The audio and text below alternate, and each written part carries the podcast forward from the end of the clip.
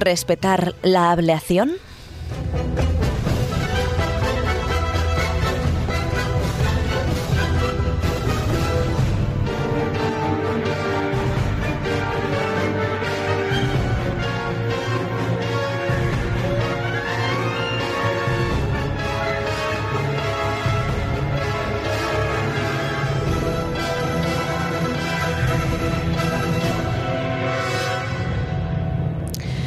La ablación o amputación clitoriana es practicada en tradiciones de gran parte de los países de África subsahariana, donde su erradicación es bastante difícil, por cierto. Según UNICEF, 70 millones de niñas han sufrido algún tipo de mutilación en sus genitales. Cada día, 6.000 niñas de entre 4 y 10 años son mutiladas en el mundo. Miles de niñas corren el mismo riesgo también en España. Aunque las leyes españolas penalizan severamente esta brutal agresión física que padres o familiares, normalmente abuelas o tías, practican a las niñas cuando son menores de edad, según un informe de la Universidad Autónoma de Barcelona, UAB, 11.000 menores están en riesgo de sufrirla. Todas pertenecerían a familias africanas para las que esta tradición es muy importante, ya que la mujer no debe sentir placer alguno en el acto sexual para prevenir la infidelidad. Y estamos hablando de 11.000 menores tan solo en España.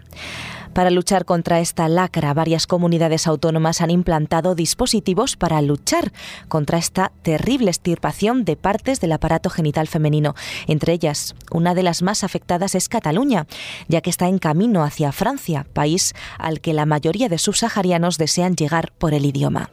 Por eso, la sociedad catalana ha implantado algunos programas de prevención, entre los que se encuentran la actuación de un grupo específico de mozos de escuadra, así como la vigilancia por parte de los de atención primaria, en especial, por supuesto, de los pediatras, pero también de los profesores. Adriana Kaplan, catedrática de Antropología Social de la Universidad de Barcelona, con más de 20 años de experiencia en este tema y responsable de impartir formación a profesionales para que sean ellos mismos quienes realicen las labores de prevención, afirma que lo más importante es evitar que las niñas salgan de España. Cuando las menores viajan para conocer sus orígenes, sus familiares aprovechan para mutilarlas. En España no se realizan estas intervenciones o no se realizaban desde los años 90, añadía Kaplan. En el año 2000, las conocidas como mutiladoras emigraron de nuestro país por miedo a las consecuencias legales de estas prácticas terribles. Al menos es lo que se creía hasta ahora. El caso de la niña torturada con menos de un año de origen cambiano lo pone en duda. Y es que la Fiscalía mantenía la petición de seis años de cárcel para el matrimonio de Gambia acusado de practicar la ablación a su hija de pocos meses en España.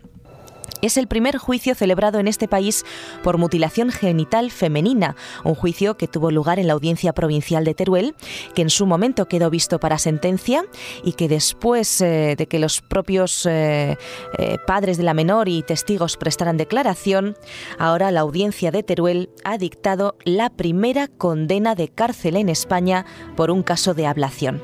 Sí, porque ha encontrado culpables, aunque en distinto grado, al padre y a la madre de esa bebé a la que cuando tenía solo unos meses le mutilaron el clítoris. La familia reside en la localidad turolense de Alcañiz desde hace años. Y en esa visita oral, en esa vista oral, perdón, celebrada hace unos días, el abogado defensor de los padres alegaba que la ablación no tuvo lugar en España, sino en Gambia, de donde son originarios. Sin embargo, en la sentencia que se hizo pública ayer, el tribunal considera probado que la mutilación genital de la pequeña se realizó entre el 20 de noviembre de 2009 y el 25 de mayo de 2010, cuando residían en Alcañiz fechas que se corresponden con las revisiones ordinarias realizadas al bebé a los 8 y 12 meses de vida. En la primera no se detectó anomalía alguna, pero en la segunda los médicos comprobaron que a la pequeña se le había estirpado el clítoris, lo que motivó el que el caso llegara hasta los juzgados. Durante la vista oral también se alegó que en el país del que son originarios los padres, la ablación es una práctica tradicional, una cosa cultural. Sin embargo, la audiencia de Teruel considera que esto no es eximiente, en especial en el caso del padre, porque él reconoció ante el juzgado de instrucción que sabía que la ablación está prohibida en España y penada. Por tanto, el tribunal entiende que no debe considerar que hubo un error de prohibición, por lo que condena al padre a seis años de prisión.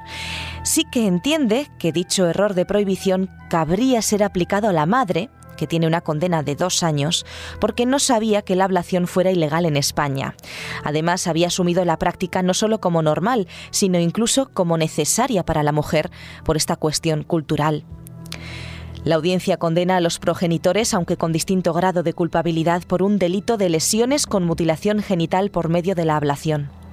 En la sentencia, el tribunal destaca que resulta evidente que para la sociedad española la ablación del clítoris supone una de las prácticas más detestables que puede realizar una sociedad contra sus niñas, pues va en contra de la dignidad de las mujeres y de sus derechos como persona, y persigue controlar la sexualidad de la mujer.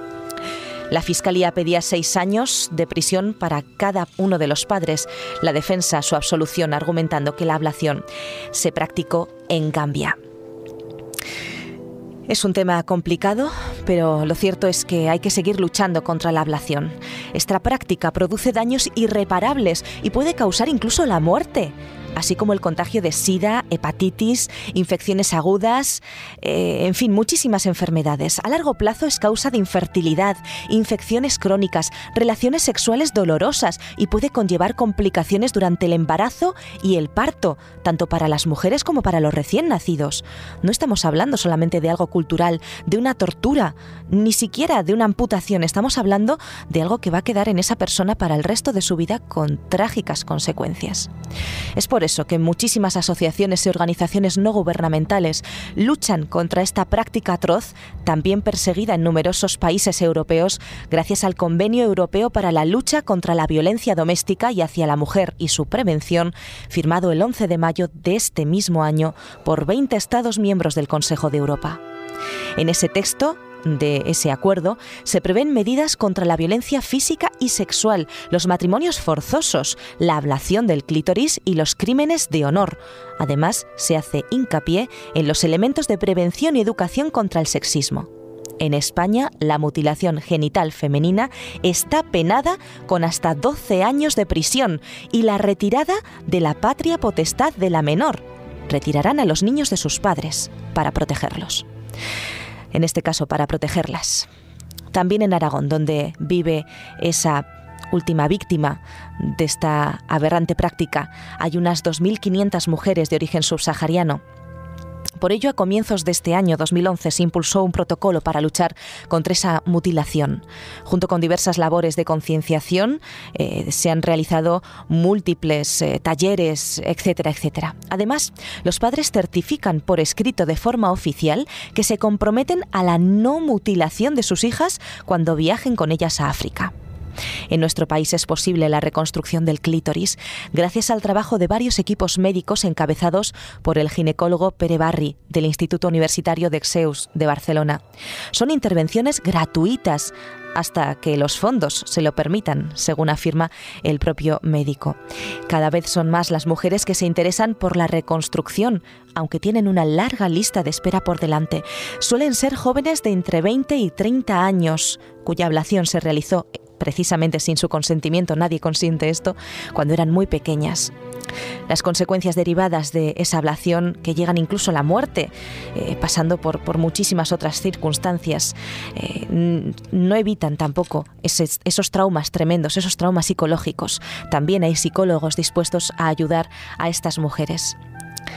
Marta Santos París, eh, directora del Centro de Investigación Inocenti de UNICEF, comentó que la ablación causa daños irreparables. Puede acarrear la muerte de la niña por colapso hemorrágico, así como infecciones agudas y septicemia. Muchas niñas entran en un estado de colapso inducido por el intenso dolor, el trauma psicológico y el agotamiento a causa de los gritos. Cuando se habla de cuestiones culturales, es necesario hablar de tolerancia y respeto. Sin embargo, en prácticas de maltrato, vejación o humillación, el respeto no tiene cabida. Prácticas como la ablación deben ser penadas legalmente para que sean totalmente eliminadas. Se trata de una amputación obligada, peor que la tortura y con terribles secuelas contra la que hay que luchar. Prácticas inhumanas que atentan claramente contra los derechos humanos. Si sus gritos no se oyen, que se escuchen los nuestros.